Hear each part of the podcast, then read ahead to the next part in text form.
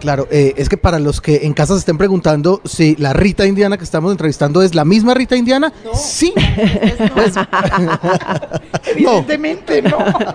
y bueno, eh, diciendo ella, ¿no? No. es la misma Rita Indiana de la cual en algún momento se dijo transformó completamente el merengue dominicano y eso es un cuño fuerte. Un accidente. Increíblemente. Y más accidente todavía cuando consideramos, por ejemplo, que Papi, y lo dice además la, la solapa del libro, es una novela de culto. O sea, lo que usted pretendió siempre era hacer algo que se quedara en ese nivel. Exacto. Culto, me da la impresión. Exacto. Y no pasó. Sí, no. bueno, para bien del melómano, Sí, debo exacto. decírselo. Y no me hubieran perdonado si no se lo hubiera preguntado, Rita. Gracias. Yo estaba pensando en esa sensación de extrañeza que se y, y me pregunto si se traslada a momentos como estos en los cuales usted tiene que de alguna manera ser un personaje que defiende un oficio extraño o, o usted vive en un mundo donde escribir no es un oficio extraño, esto no le parece extraño, es decir, No, bueno, una entrevista con No, unos- son muchas cosas. En mi familia no era extraño, en mi familia, digamos, la relación con los libros era muy importante, pero fuera de, fuera de esa casa sí, sí era un mundo extraño. Ahora, haz un- quiero retomar una cosa, pa- para esta pregunta quiero retomar algo que, que preguntabas hace rato sobre cómo la nacionalidad podía hacernos sentir como distintos cu- o, o estando fuera. Ya no recuerdo exactamente la pregunta cuando estábamos fuera, pero el asunto es este, más allá de la condición migratoria, más allá de lo que nos haga vivir en otro país, para mí es importante que siempre cuando estás escribiendo se sienta como que alguien lo está mirando eso por primera vez, ¿no? Y que en ese sentido, para mí, de lo más importante es extrañar al lector, que no se sienta cómodo con lo que, con, lo que está leyendo, sino que de algún modo encuentre una nueva manera en la que se están narrando las cosas. Y eso haber estado en una familia extraña, haber viajado ayuda, pero más allá de eso yo pienso en alguien, por ejemplo, como César Vallejo, que estaba rehaciendo la lengua antes de salir de su pueblito. Y me parece que esa es la y marca. era un sí. hombre con una profunda sensación de su propia extrañeza. Claro, ¿no? Entonces, eso sí puede ayudar los viajes, pero para mí el riesgo que implica tratar de hacer arte es ese riesgo de, de encontrar maneras extrañas de, pon- de ponerse en el mundo y de expresar ese, ese lugar, ¿no? En un momento de, eh, eh, eh, de la literatura que estamos viviendo en el cual la exigencia es todo lo contrario, eh, por favor escriban cosas en las cuales los lectores se sientan cómodos, ¿no? Es finalmente la idea del bestseller y la idea de, pues eso, la comodidad.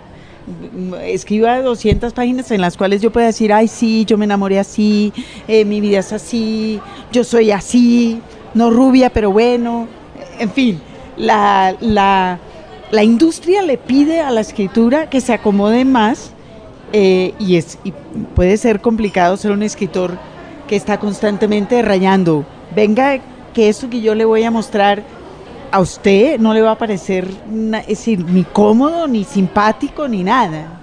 Bueno, yo siempre hago un poco, eh, me gusta pensar un poco en los años 60 eh, con la cuestión cultural.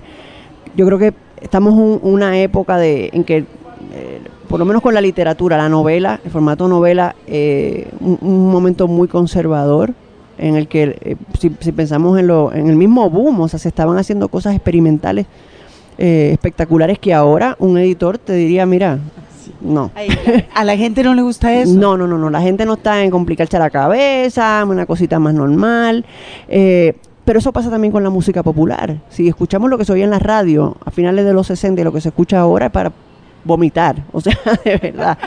Entonces, eh, me gusta pensar que quizás estamos en, en, en- el borderline de entrar en una nueva etapa de renovación eh, literaria y me gustaría formar parte de, de eso y, y espero que también ocurra en otras disciplinas como la música y la, la música popular que creo que es un, un género no es un género, porque yo no creo que hay una música popular, pero la música que se escucha, que la gente escucha, la, la, la mayor parte de la gente escucha, eh, yo creo que es un, formato súper bueno también para, para, la creación y para el experimento y para, y para también para crear empatía ¿no? en el ser humano. Eh, eso. ¿qué siente respecto al merengue? Es decir, usted viene también de otras influencias muy importantes de lo norteamericano, de lo popular, etcétera, frente a un ambiente natal donde lo que prima es, pues, por supuesto, este ritmo en particular. Pues mi relación con el merengue es una relación súper emotiva, esa música que, o sea, que se, se oía en mi casa, se oían boleros, merengue, baladas, o sea, en mi casa no se, se oía música clásica también los domingos, pero no se oía ni, ni- no se oía ni trova, ni música brasileña, ni, ni, ni rock, se oía, o sea, el merengue era lo que se oía. Eh, y bueno, pues de esa emotividad, pues quizás surge lo que lo- la intención de transformarla y de hacerla mía, ¿no? Y de crear mi, mi propio merengue, que también es lo que hago con la literatura. Y en el caso de Yuri, ¿qué influencias sonoras hay por ahí que lo hayan afectado de alguna manera para... Bueno, ahora que ser estaba diciendo lo que se escuchaba y no se escuchaba, en mi casa había algunas cosas que se promovían intensamente y otras que se prohibían intensamente. No se escuchaba nada de pop, nada de rock. Era música clásica, música popular mexicana y si acaso un poquito co- como de blues, por ejemplo, ¿no? Pero sí había como una a- actitud de resistencia ante, ante la música comercial, que era como, la, la- co- co- como sobre todo mi padre lo, llamando, lo ponía, claro. ¿no? Claro, bueno, y eso a la hora de escribir, digamos, ha también ayudado a la hora de encontrar un ritmo, acaso, o de repente puede salir tangencialmente el tema musical por ahí. Es difícil saber cómo, cómo eso influyó, ¿no? Pero yo recuerdo cuando mi padre hizo su propia perestroika y por ahí a mediados de los ochentas me regaló un disco de Pink Floyd, casi como... Ah, Casi como sin querer me dijo, me han dicho que esto es bueno. ¿no? Y, pero bueno, yo agradezco haber tenido también esa otra formación. Yo no me imagino, pobre padre, diciendo, voy a acercarme a mi hijo. Yo te- intenté con la electrónica y fracasé miserablemente en eso. Me han dicho. Bueno, ahora les quiero preguntar básicamente por lo que tiene que ver por el nivel de la- del público y la crítica.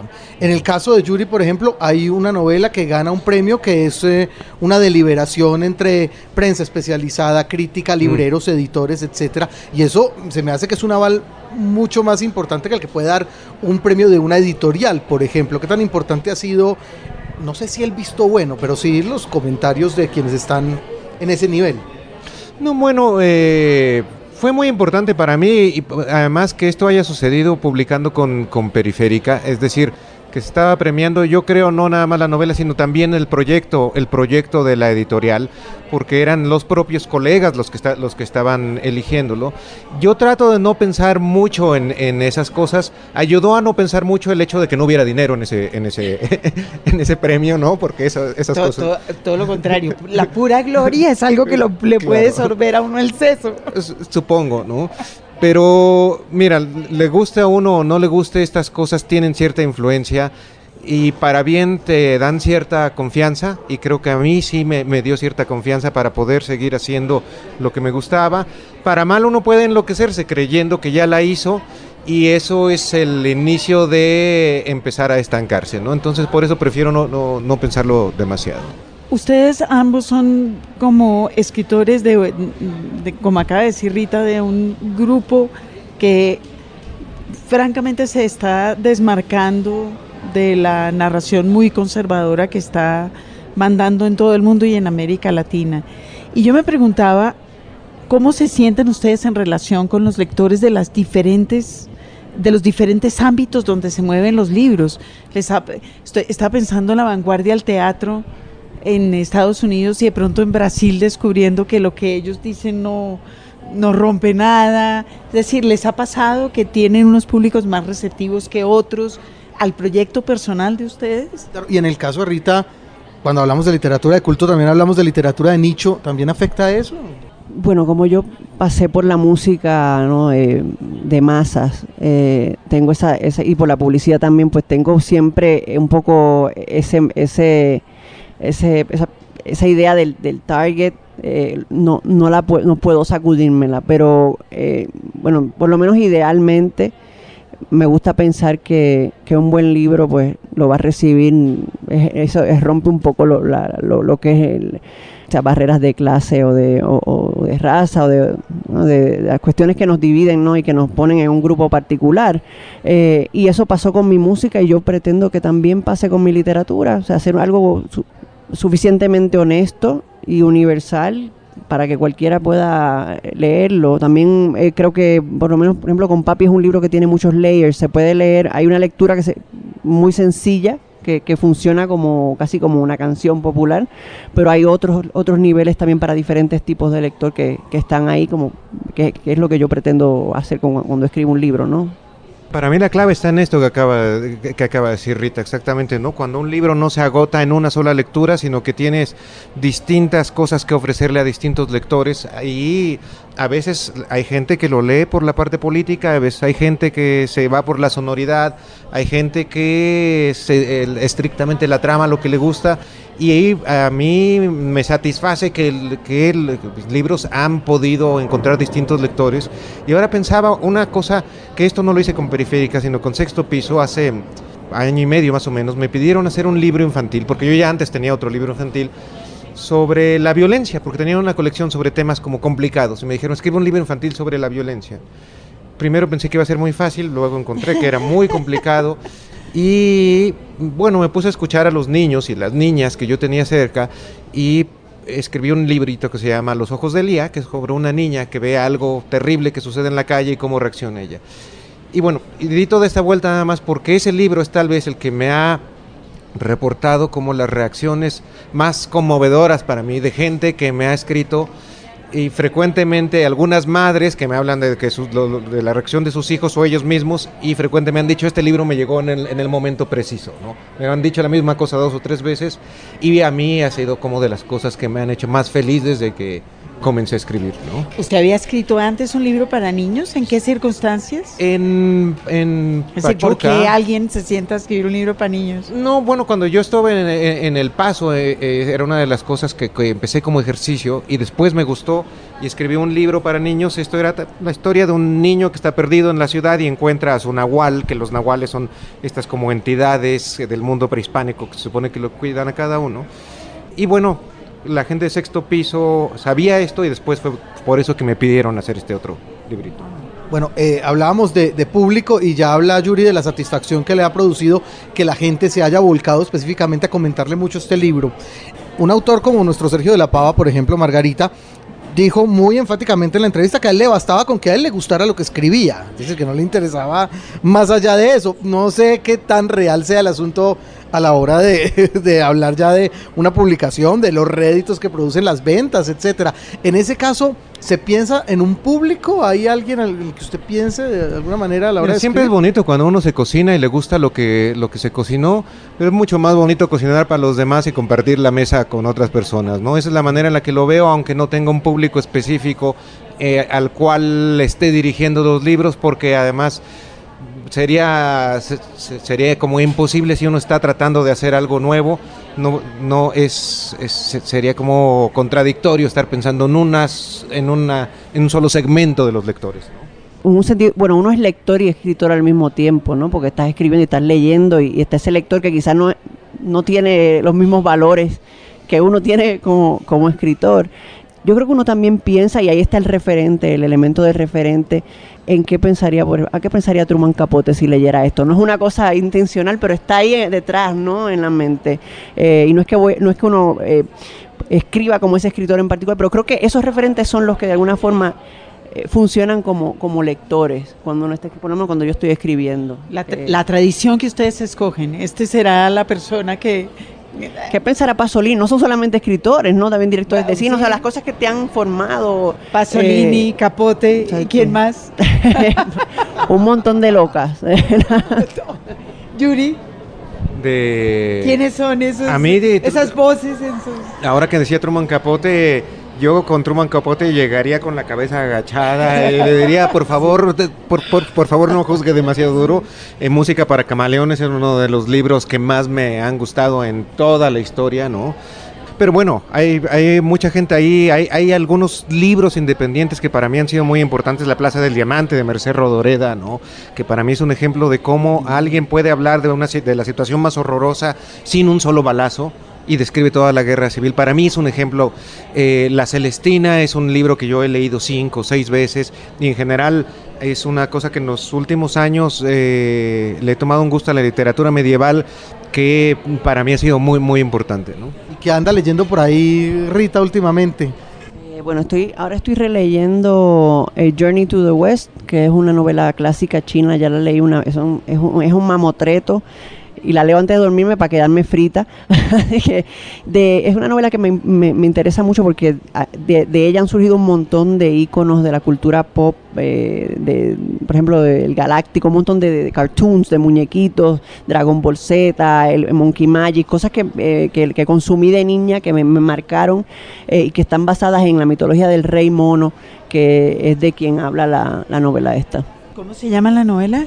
Journey to the West. No, no sé si está traducida al español. La buscaremos. Eh, sí. Y hay libros, como en el caso de La Celestina para Yuri Herrera, Rita Indiana, a los que usted vuelva una y otra vez.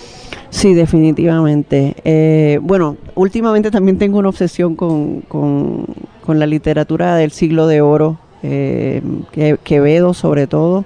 El Buscón es un libro que he leído un montón de veces y creo que me ha, mar me ha marcado mi trabajo de una manera muy especial. En los libros, la literatura se oye. La carrera de Rita Indiana también ha tenido que ver con la música, como ella misma nos lo contó, y ella habla de su muy exitoso paso por los sonidos del merengue dominicano como una suerte de performance que se le salió de las manos. A la espera de que Rita Indiana, así como lo sigue haciendo con la literatura, vuelva con la música, aquí está parte de lo que fue su trabajo discográfico de finales de la década del 2000 con su agrupación Los Misterios. Ese tema que vamos a escuchar a continuación se titula La Hora de Volver.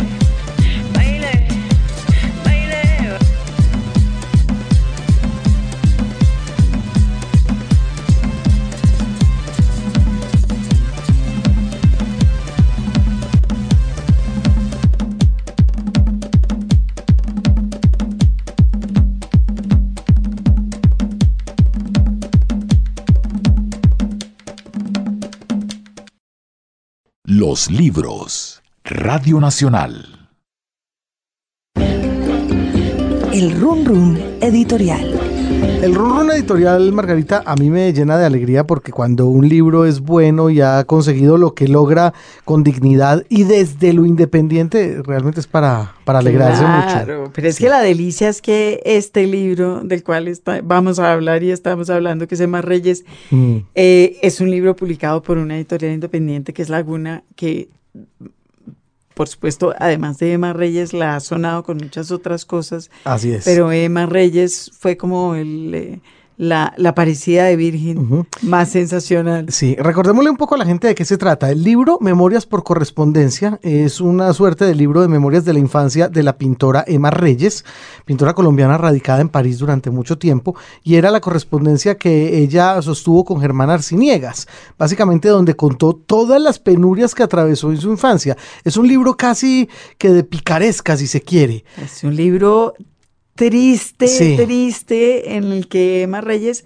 acicateada por Arciniegas, le cuenta estas historias horribles de su paso por el orfanato, de las monjas, del abandono, de la miseria, del horror, que lo único que, que en realidad le producen a uno es una gran admiración de pensar en esta mujer capaz de salir de ahí corriendo a. París a pintar, que fue lo que hizo el resto de su vida, muy feliz. Pero sí, totalmente. Y muy merecido además eh, Sí. haber logrado esa felicidad después de, de todo lo que ella narra en ese libro. Pues bueno, se edita entonces en diferentes países, Memorias por Pues correspondencia. resulta que eh, se han vendido últimamente y según el editor de, de Laguna Libros, ha sucedido, digamos, el grueso de las noticias han sucedido en los últimos dos meses. Se han vendido los derechos de Emma Reyes en este momento para 11 países, creo. Qué barbaridad. Se qué bueno. vendieron en inglés para Penguin Classic. Se vendieron en francés, creo que en la Feria de Londres, eh, para Fayard. La edición israelí ya está lista. Hay un editor sueco, un editor holandés, en fin, es un libro que ya tiene asegurada su circulación por todo el mundo y también en el mundo eh, de habla hispana, porque ve- mm, vendieron los derechos para México a Almadía, que es otra editorial independiente con la cual ellos evidentemente sienten una gran afinidad, Afinidad, sí. o por lo menos nosotros la vemos, y otro tanto se puede decir de su editor en España, que es eh, Asteroide. Asteroide la acaba de sacar la edición en España eh, y también eh, la hará circular digitalmente. Mire usted, justamente en España, eh, la crítica Marta Sanz del país escribió una nota sobre la llegada de la edición de Memorias por correspondencia allí, por supuesto, tan asombrada como el asombro que tuvimos todos nosotros cuando el libro recién fue editado, hace ya alrededor de unos dos años largos. Sí. Pues bueno, eh, más o menos parte de lo que dice Marta Sanz en la crónica del diario El País de Madrid. Más allá de la crónica negra o amarilla, lo que impresiona de memoria por correspondencia es su resolución literaria, la escritura de una mujer que bordaba para las monjas y a la que quizá las habilidades del bordado le sirvieran para narrar una niñez en las antípodas del paraíso perdido, nunca jamás, o las infancias imperiales de un primer mundo, donde la insalubridad en la educación adquiere acepciones distintas a las de la infancia de reyes. Ella fue una niña vieja que miraba alrededor con consumidas chispitas de alborozo desde la puerilidad de quien aún no conoce el significado del lenguaje.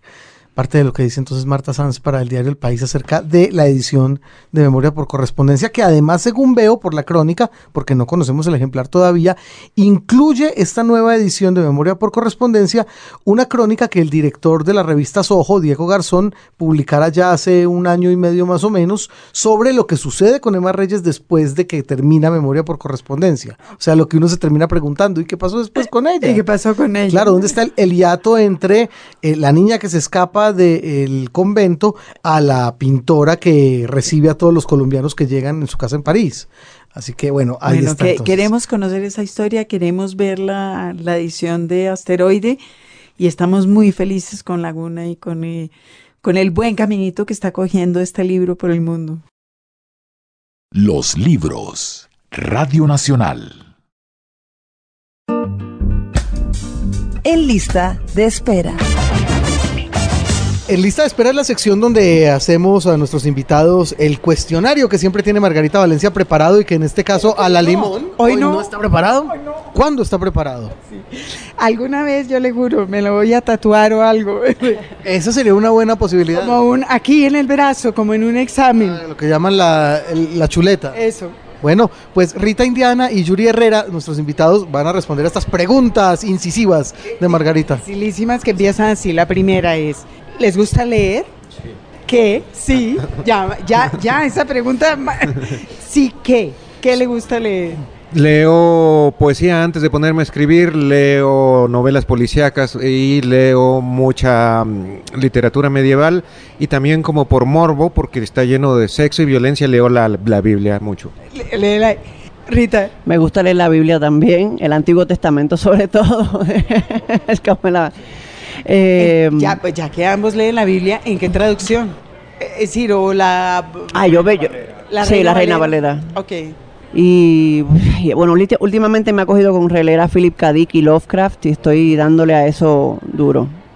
¿Lee obsesivamente también como por temas? ¿Usted va...? mm, Sí, me pasa, o sea, en un momento fue sobre pi- piratería y bucaneros, pero eso era para, la- para, para la novela que, que escribí ahora, o sea, es como un poco las lecturas que hago cuando estoy eh, dándole forma a la novela en la cabeza antes de escribir. Yuri, ¿cómo llegó a la cosa medieval? Estoy curiosa. Bueno, eso, eso sí con la escuela. Yo no tenía la menor fe y cuando me empezaron casi por obligación a, a hacer leer la literatura medieval me enamoré de inmediato y habla de muchos temas que a mí me interesan, los viajes, no, inventar a los otros. Los, en la literatura medieval siempre se está inventando cómo son los otros de manera monstruosa o de manera maravillosa y creo que eso hace la literatura siempre. ¿no? Me imagino, porque usted arrancó diciendo poesía, que su género más amado es la poesía. Yo empecé a leer poesía muy tarde y ahora trato de hacerlo todas Está como las mañanas. Sí, tardío. sí, sí, sí. ¿Qué? ¿Qué poesía? mm, ¿De dónde? ¿De quién? ¿Cómo? Bueno, César Vallejo, eh, yo lo llamo San César Vallejo, para mí es como uno de, los de los modelos más importantes, ¿no? Eh, y trato de leer mucha poesía mexicana últimamente, ¿no? Ahí tiene para rato. Sí. Rita, ¿usted lee poesía? Sí, bueno, leía más poesía antes, ahora ¿Y ¿Tiene leo... un género favorito ahora? No, realmente no. Estoy volviendo a la ciencia ficción, pero es una cosa, yo creo, una deformación profesional. De ¿Por poesía, qué? pues leí mucho tiempo, eh, Lezama Lima, pues es mi, es mi maestro. Ciencia ficción leen ambos y yo he eludido hacerles preguntas porque sé muy poquito de ciencia ficción, pero ya, ya tocó. ¿Por qué ciencia ficción y qué de ciencia ficción? Ciencia ficción que era un género muy B y yo creo que sigue siendo, pero está, estoy pensando en Juno Díaz, que es otro lector Sí. de ciencia ficción. Bueno, yo empecé leyendo Asimov en mi adolescencia y yo creo que tenía exacto, la- la- la- empecé con, con esa con esa colección, sobre todo yo creo que tenía una fascinación porque podía eh, es un poco esa idea del imperio, ¿no? Y la caída del imperio. Y me explicó, es una- yo creo que toda la literatura uno lo que busca son explicaciones del, y versiones del mundo y, y, y- me- mi interés por la política yo creo que surgió de esas lecturas de Asimov, eh, de, de esa representación del imperio romano y del imperio eh, americano que él hace en esa colección. Ok, Yuri. Bueno, yo creo que la ¿También ciencia ficción, la ciencia ta- también, y la ciencia ficción es un género eminentemente político, yo creo, y también por eso creo que ahora se ha vuelto un género como tan robusto en la literatura latinoamericana. Y bueno, además de Asimov, yo me gustaría mencionar tres cosas muy rápidamente. Una novela que es de mis novelas favoritas de todos los tiempos, que se llama Ciudad, de Clifford D. Simak, que es una novela narrada por un perro y habla de cómo los perros se quedan con la civilización. ¿no?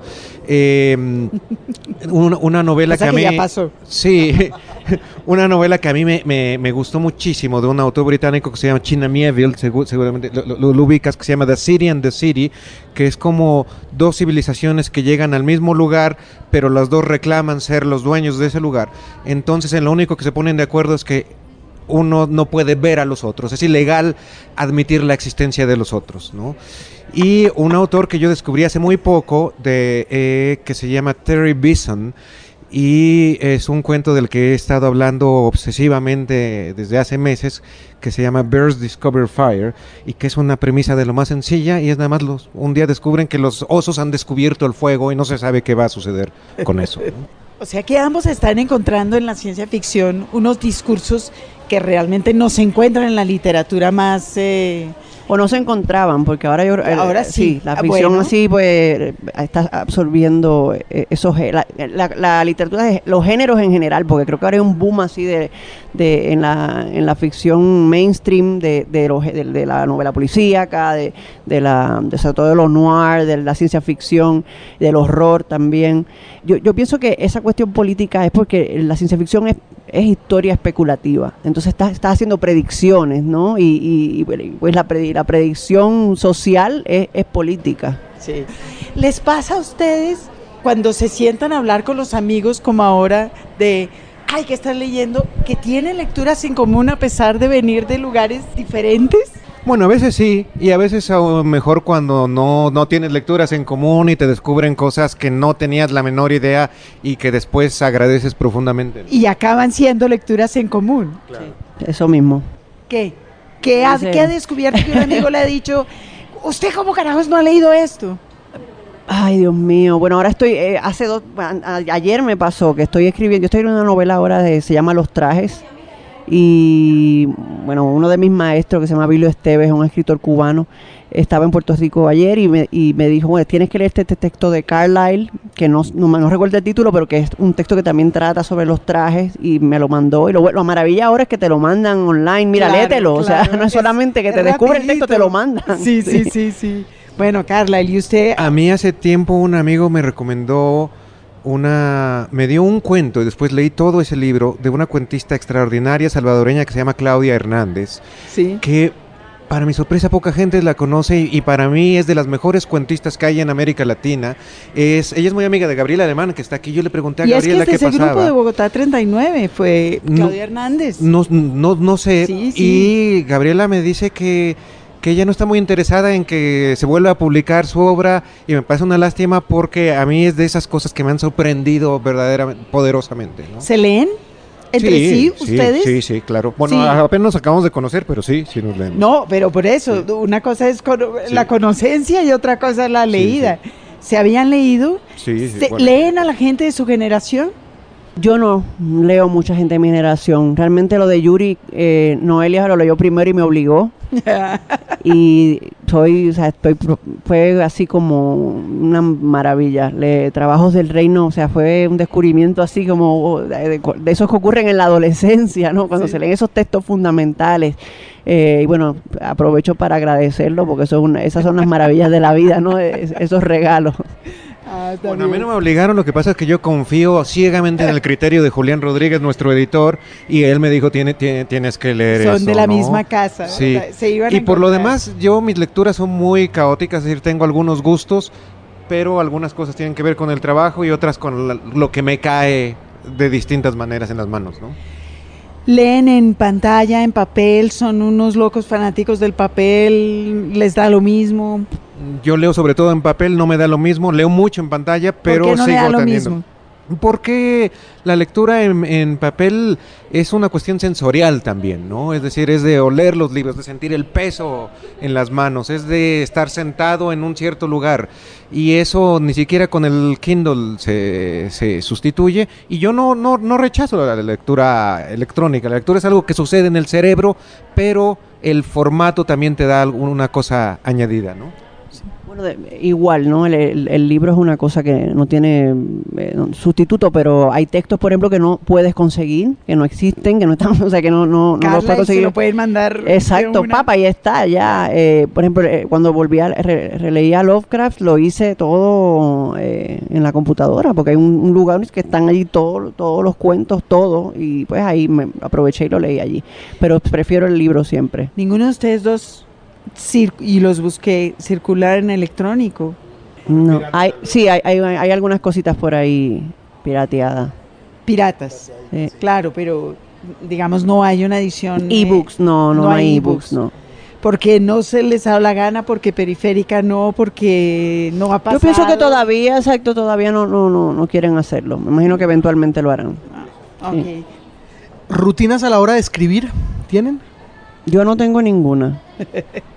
Yo antes escribía en las mañanas, últimamente escribo más en las tardes y para mí en general es importante antes de sentarme a escribir entrar como una especie de estado hipnótico porque me cuesta trabajo entrar al ritmo, entrar y entonces hago eso de leer poesía, ¿no? Por ejemplo, y frecuentemente un mismo poema leerlo una y otra vez te mete te mete en un estado propicio, creo, ¿no? no es un ritual a la hora de escribir, sino preparatorio, ¿no? Eh, que los meses que estoy, yo escribo los libros dos o tres meses, pero quizás un año antes, seis, años, seis meses antes, estoy preparando el libro eh, en mi cabeza y siempre hago una especie de sketchbook o de varios sketchbooks donde hago collage, escribo cosas, tomo notas.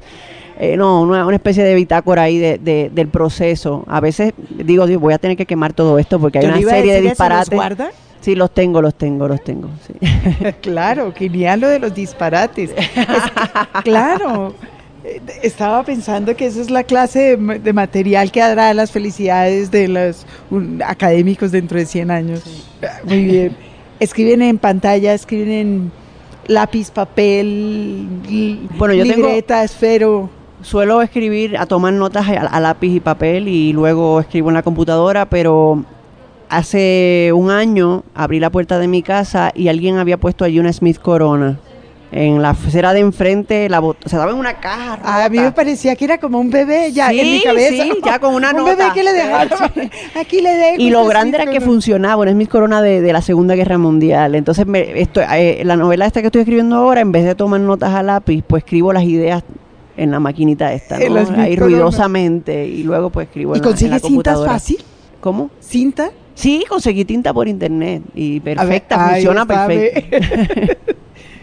Bueno, igual tomo muchas notas a mano, eh, después las paso en la computadora. En general ahora escribo en computadora, pero he tratado de... Alguien me regaló un cuaderno muy bonito y he tratado de retomar esto que hacía de adolescente, de llenar cuadernos. Todos los días me hago la, la- la disciplina de, de... La disciplina gozosa de, de escribir sobre cualquier cosa que haya visto ese día, sobre algo que haya escuchado. ¿no? Diario se Sí. llama eso. No vamos a decirlo en voz alta. Pero, no, pero es que a veces, a veces no es, a veces no es No, sobre pero eso. sí, sino- pero es, sí. es aflojar la mano Sí, con un, en el papel. Y si hay una diferencia entre hacerlo en papel, hacerlo en la, en la pantalla. No sabría definir exactamente en qué consiste, pero sí hay una relación distinta con el, con el texto. ¿eh? La velocidad del pensamiento y la velocidad de la escritura es algo que yo he visto que, que juega en la forma de escribir uno.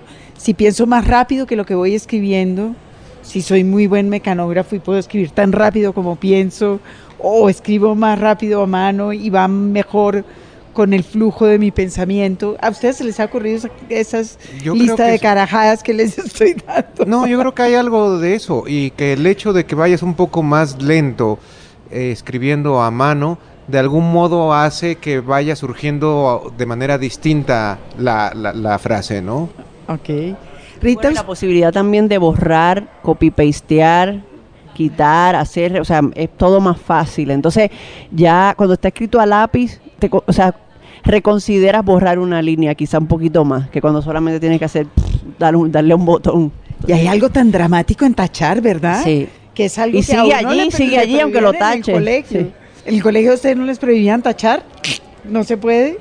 no, bueno, hay una cosa que a mí me gusta de eh, escribir a mano y es mm, para mí mucho más claro que en la computadora la cualidad gráfica de, la, de las letras, ¿no? Es decir, cuando uno lo está escribiendo ahí, a veces te gusta la palabra, te gusta la frase más allá de lo que esté diciendo o cómo suene, por cómo se ve, ¿no? Y eh, a veces es un, simplemente una manera de llamar a la intuición de que por, por eso te estás aferrando a una frase, ¿no? Ah, ok. Rita, usted que tiene formación en artes plásticas y estoy pensando en esos cuadernos de con dibujitos, ¿ha pensado alguna vez en hacer algo dibujado?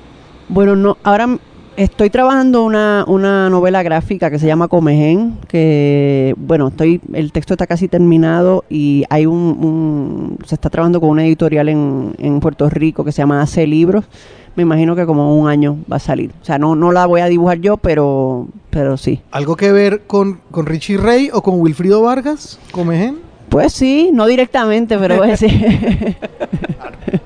Ya, ya me va a contar después. Dos canciones que llaman así. sí. Bueno, un consejo inútil que les hayan dado. Wow, muchísimo. Déjame pensar. Un montón. No me viene uno a la mente ahora, pero, pero no sé. Inútil. Yo creo que todos son útiles de alguna, hasta los inútiles son útiles, ¿no? A mí me han insistido desde hace mucho, consíguete a gente. Sigo sin tenerlo. Ah, ok. ¿Y maneja usted No. solo sus, sus- Periférica, sus relaciones? Periférica tiene un agente que, bueno, trabaja, trabaja cosas, pero no es mi agente, ¿no? Es decir, no trabaja directamente conmigo, yo no le pago, pero sí ha trabajado mucho, ha hecho un gran trabajo con, con- con las traducciones, pero yo no, yo no tengo agente, ¿no? Están, están, trajo a colación el tema de la edición. ¿Cómo ha sido su experiencia con el trabajo editorial? Y no me refiero a, digamos, el hecho de que Periférica los publique, que evidentemente están a gusto ahí, sino la experiencia de mandarle un texto a otro, que alguien diga, ah, qué bien, pero, o ah, qué bien, sin peros, o Yo creo que es muy variable. Eso, eso puede cambiar dependiendo del texto, dependiendo el formato donde vas a publicar y inclusive hasta cosas personales, cómo te llevas con el editor, ¿no? sí. Eh, Y esa es la pregunta. Sí, no, es decir, eh, con, con Julián siempre he estado absolutamente en sintonía, ¿no? Hace pocas sugerencias y siempre son sugerencias. Eh, a veces cuando he publicado otras cosas te encuentras con gente que sencillamente quiere escribir su propio texto sobre el tuyo, ¿no? Y ahí sí he tenido como enfrentamientos, no muchos, pero ha sucedido. Pero en general yo he tenido como una buena relici- relación con los editores. Ahorita que Mm, se, que se creo que- autoeditó de primeras.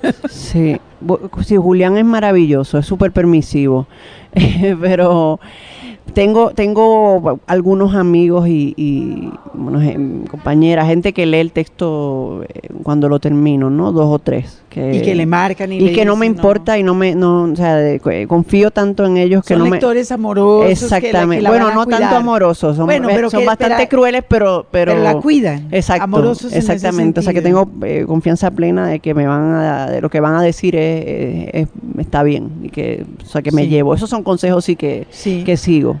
Yuri, ¿usted tiene lectores así? Alguien que mire sus textos antes de echarlos al mundo y que le digan, hombre, este personaje, ¿cómo se le ocurrió? Bueno, uno de ellos es Juan Álvarez, el escritor colombiano. Sí. Nos conocimos en El Paso y nos estamos mostrando siempre los textos. Tenemos una relación profesional muy cercana desde hace mucho, ¿no? Nos, nos conocemos y, y nos aguantamos las críticas por más duras que, que puedan ser. Porque ¿no? otra vez son, Sí. son amorosas. Sí. ¿Qué libro ha regalado muchas veces usted? La Plaza del Diamante, sin duda. De- que, Sí. que no se consigue fácil. Bueno, ha habido reediciones, pero, sí, pero, pero, se de pronto acaban. existe y yo lo he regalado y, y nunca lo tengo. Carson McCullers también es alguien que he regalado que me gusta muchísimo. Ok, Rita. Eh, La invención de Morel es un libro que he regalado Ok. bastante, sí. Que ese sí se consigue más Sí. fácil. Sí. Ahora. Ah, Sí, no, siempre se ha conseguido, no se dejó de conseguir bien. ¿Y un libro que no regalaría nunca? Ay, Dios mío. Pueden, pueden no contestar. La Biblia no la regalaría nunca, Y ¿no? sin A pesar de que la A pesar de que la leo, y sin exacto. embargo, la lee. Yuri. Mm, No, no sé. Es que hay muchos. eh. Es una cosa que hago todos los días, no regalar muchos, muchos libros. Así es que, no sé. No, activamente o pasivamente. Eh, si hicieran una, una, si pudieran hacer una cena literaria en su casa con tres invitados, ¿a qué tres invitados tendría? No sé, invitaría gente que no estuviera hablando de literatura todo el tiempo. No, tiene que ser tres escritores, es la pregunta. ¿A Ah. qué tres escritores invitaría? Basándonos en lo que escriben, es que a veces la gente puede ser muy pesada, aunque sean buenos escritores. Es que, no- si es que no sé. Digo, decíamos Truman Capote, que dicen que era una persona divertidísima, ¿no? Eh, no sé, no sé, no estoy seguro. Dic- Dicen, dicen que Rulfo no decía una sola palabra, ¿no? Entonces supongo que sería muy aburrido tenerlo en casa. No estoy seguro. Bueno, yo creo que las locas son divertidísimas, así que yo invitaría a Alessama Lima, Virgilio Piñera y Reinaldo Arena. Bueno, un fiestón bueno, sensacional. Truman Capote también, Claro. si puedo invitar un cuarto, ¿no? Rita, le va a tocar invitar a Yuri a su Aprender mecanografía otra vez. Sí, eso. Y en, y en otras áreas del, eh, de la arte, la cultura, el entretenimiento y la rumba, por ejemplo, ¿oye música mientras escribe usted? No, no, no, no, nunca. Yo eh, puedo, a veces como lo de la poesía, escuchar música antes de, de- pero mientras escribo, nunca, ¿no? Eso sí, necesito un cierto tipo de silencio que a veces es el silencio de mucha gente haciendo ruido alrededor y se convierte como una especie que de, de ruido blanco, ¿sí? Pero, pero música, yo me gusta ponerle atención a la música y, y no, no, no puedo hacer las dos cosas al mismo tiempo. Rita. Yo tampoco pongo música así como para escribir, pero me gusta. Bueno, de hecho, eh, he escrito bastante en el ambiente de la, de la agencia publicitaria, con una, con- en la computadora, con una página para tapar por si viene mi jefe. Pe- o sea que me- también no me molesta que haya gente alrededor mío hablando y conversando. Eso me, me- también es como una especie de Ah, para subir como si estuviera viendo porno. Eh, exacto, exacto. está. Ah, bueno, eso está bien. Eh, cine, televisión. Eh, ahora me ha gustado mucho, no me voy a acordar el nombre del director italiano que hizo Il Divo y la gran belleza. ¿Cómo se llama? ¿Sí sabe, sí sabe de, de quién estoy hablando? Sí, la película de recuerdo, La Gran Belleza. Eh, que es un poco, digamos, un tipo que habla de estas cosas de las que hemos estado hablando ahora nosotros, la posibilidad de hacer una propuesta estética radical sin desatender el, el mundo social, ¿no? Y sin, sin darle preeminencia solo al discurso, al discurso político. Paolo Sorrentino. Sorrentino. ¿Y televisión? Bueno, es que hay demasiadas cosas buenas. Yo también trabajé en publicidad y ahora Mad Men me- es, una, es una cosa que, eh, bueno, coincido con el 90% de la humanidad en que The Wire es casi lo mejor que se ha hecho en, en televisión, pero hay muchísimas cosas buenas ahora, ¿no? Entonces, más de lo que uno tiene tiempo para, para dedicarle. ¿no? ¿Y, se- y le dedica tiempo? Sí, sí, sí. ¿Sin sí. culpa? Sí, sin culpa, ¿no? Bien. No, no, no, no, no, Yo no tengo televisión no porque me parezca una porquería, sino porque me gusta demasiado. ¿no? Ah, entonces, este, entonces nos sí, uno puede, uno puede pasarse echándose toda una temporada te- y además eh, la manera como lo hacen ahora, House of, House of Cards lo subieron, y no duermes, ¿no? Bueno, de cine, eh, me encanta el cine, bueno, no todo el cine europeo, pero cierto cine europeo de, de los 70, eh, eh, Pasolini, Fassbinder, Godard, de los 60 y los 70, Berg- Bergman también me encanta. Televisión veo un montón de series, sea, ve- Homeland, de True Detective, eh, The Walking Dead, soy como fanática ya así de patológica. ¿Qué otro? Eh, Penny Dreadful, que es una serie buenísima de horror, de Showtime, que es una maravilla porque un solo universo, pues, la dirección de arte es espectacular, pero también la mezclan a Frankenstein con, con Drácula y el hombre lobo, todos ellos viviendo en el Londres victoriano. House of Cards también, bueno, eso, eh, de- creo que veo más televisión de la que debo. Y ya, y ya les preguntamos lo que estaban leyendo, ¿verdad? Sí, pero no les hemos preguntado qué está a la espera, qué tienen en la mesita de noche que no han todavía tomado.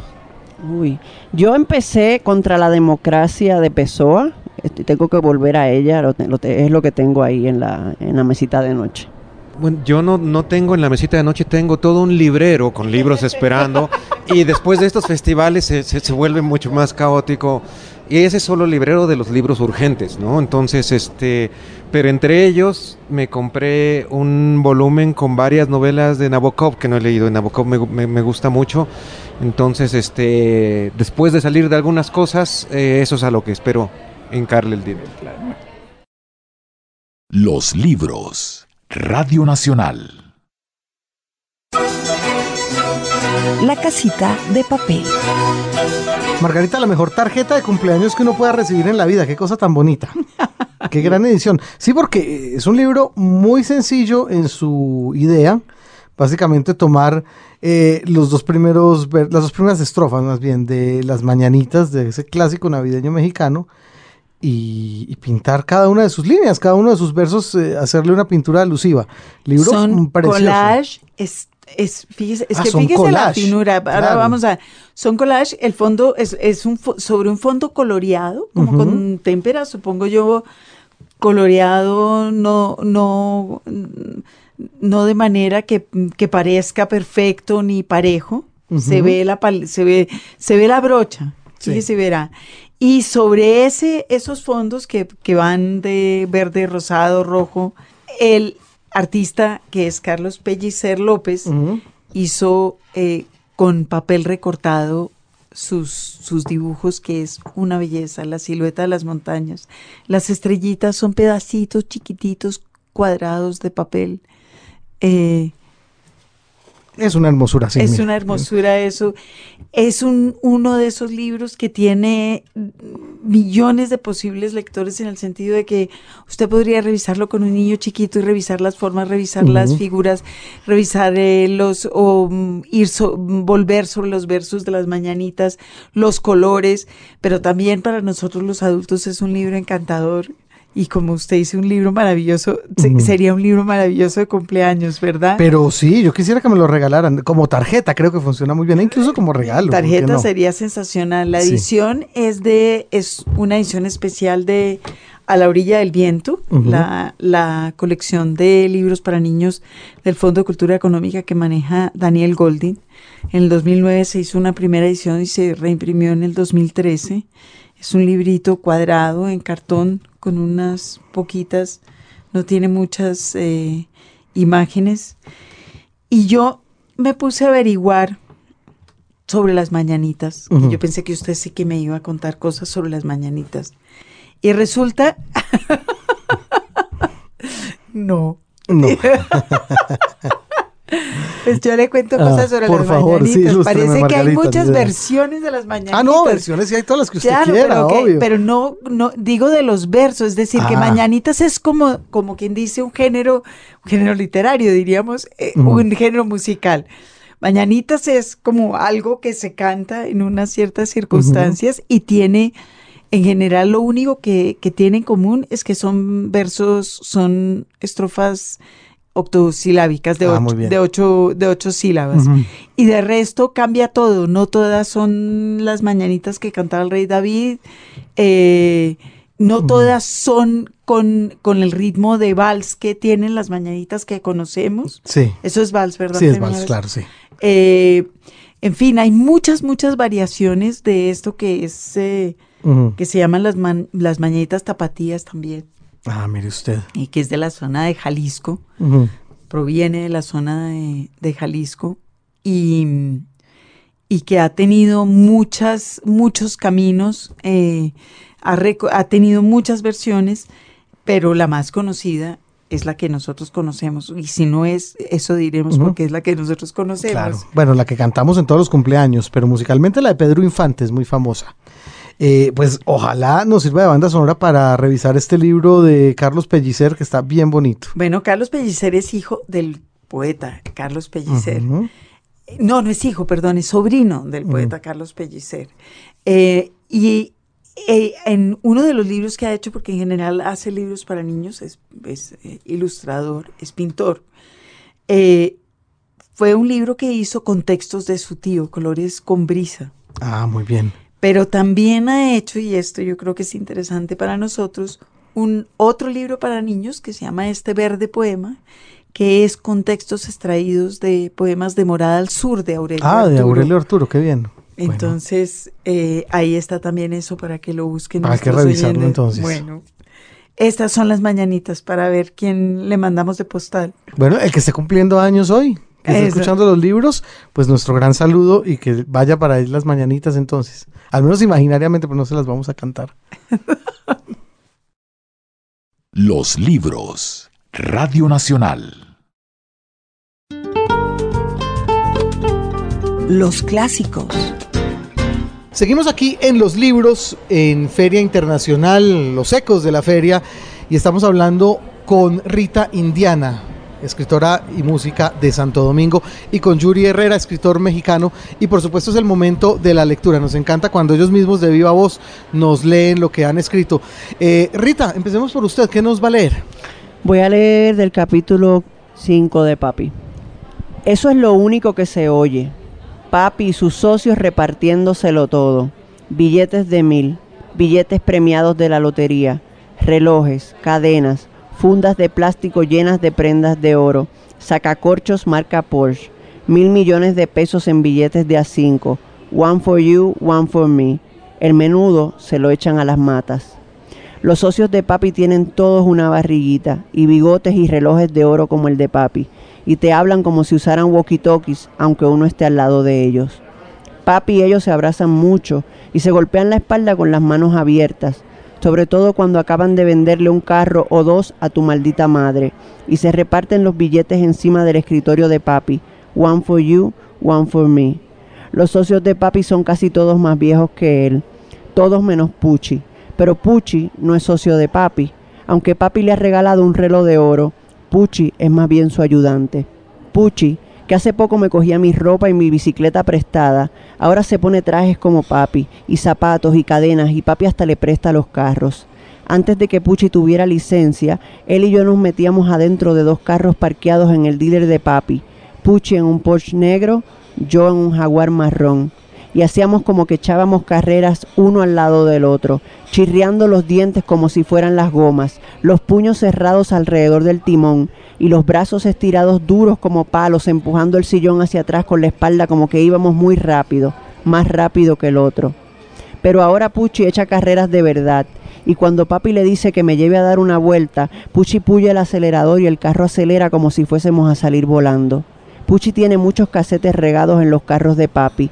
Pone uno y canta clavándome un dedo en las costillas. Do you come from the land down under? Y yo me agito riéndome, aunque por dentro me da un pique porque ahora es que falta para que yo pueda manejar un carro de verdad y poner mis propios casetes y cantar a My Backdoor Man y rebasar a Pucci y bajar la ventanilla y decirle chao querido y que el aire de su carro se quede impregnado con la última frase de la canción que yo escucho en el mío. Pucci muy pronto va a convertirse en un socio de papi. Para ser socio de papi solo le falta una novia y un día se la consigue y ya no hay quien lo aguante, con su rubia, su Mercedes y su anillo gordo como un besito de Hershey's. Muy bien. Yuri Herrera, ¿qué nos quiere compartir en este momento? Primero un fragmento cortito de Trabajos del Reino, que este es algo así como una especie de como la emoción que tiene Lobo, el personaje, el protagonista, el protagonista cuando, cuando le regalan un libro. Son tantas letras juntas, suyas, puestas ahí sin otra cosa que hacer más que fecundar la testa. Son. Muelen la hoja entre rodillos de insomnio. Avisan. Hurgan la blancura baldía en el papel y en el mirar. ¿Y qué había sido la hoja sin un trasto del jale? Como el serrucho si armara mesas, como la fusca si arreglara vidas. ¿Qué, pero nunca este despeñadero de arena con brío y propósitos a saber? Tantas letras ahí, son, son un destello, cómo se empujan y abrevan una de otra y envuelven al ojo en un borlote de razones. Y qué si perfectas igual rejegas, ya se incriminan con miedo al desarreglo, palabras, tantas palabras, suyas. Bronca de signos que se atan, son una luz constante, son, él ya sabía de los libros, pero lo repelían como una patria que no invitaba. Y ahora se ha dejado llevar de la mano hasta el acopio de secretos, una luz constante, un resplandor diverso cada una, cada una diciendo el nombre verdadero a su modo, hasta las más mentirosas, hasta las más veleidosas. Ajá, no. No están ahí nomás para fecundar la testa. Son una luz constante. El rumbo a otros cartones, lejos de ahí, el descenso a oídos ocultos, ahí, como los bichos que lo pueblan. No, no están para nomás entretener la vista ni alimentar la oreja. Son una luz constante. Son un faro que se derrama sobre las piedras a su merced. Son una linterna que se pasea, se detiene, acaricia la tierra y le descubre cómo acabalar el servicio que le ha tocado. Y este es el momento en el que Maquina, la protagonista de la novela, eh, ha cruzado al otro lado y encuentra a gente que está hablando con una lengua que se parece a la que ella habla, pero que en realidad es una combinación de distintas. Dice, son paisanos y son gabachos, y cada cosa con una intensidad rabiosa.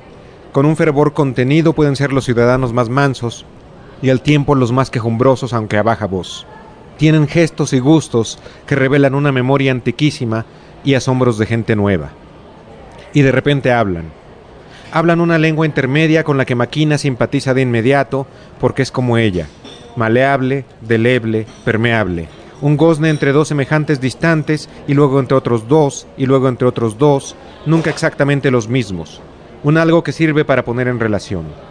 Más que un punto medio entre lo paisano y lo gabacho, su lengua es una franja difusa entre lo que desaparece y lo que no ha nacido, pero no una hecatombe. Maquina no percibe en su lengua ninguna ausencia súbita, sino una metamorfosis sagaz, una mudanza en defensa propia. Pueden estar hablando en perfecta lengua latina y sin prevenir a nadie, empiezan a hablar en perfecta lengua gabacha y así pueden mantenerse, entre cosa que se cree perfecta y cosa que se cree perfecta, transfigurándose entre dos animales, hasta que por descuido o por clarísima intención, de pronto dejan de alternar lenguas y hablan en esa otra. En ella brota la nostalgia de la tierra que dejaron o no conocieron, cuando usan las palabras con las que se nombran objetos. Las acciones las mientan usando un verbo gabacho, que es ejecutado a la manera latina, con la colita sonora de allá. Al usar en una lengua la palabra que sirve para eso en la otra, resuenan los atributos de una y de la otra. Si uno dice dame fuego, cuando ellos dicen dame una luz, ¿qué no se aprende sobre el fuego, la luz y sobre el acto de dar? No es que sea otra manera de hablar de las cosas, son cosas nuevas. Es el mundo sucediendo nuevamente, advierte Maquina, prometiendo otras cosas, significando otras cosas, produciendo objetos distintos. ¿Quién sabe si durarán? ¿Quién sabe si sus nombres serán aceptados por todos? Piensa, pero ahí están, dando guerra.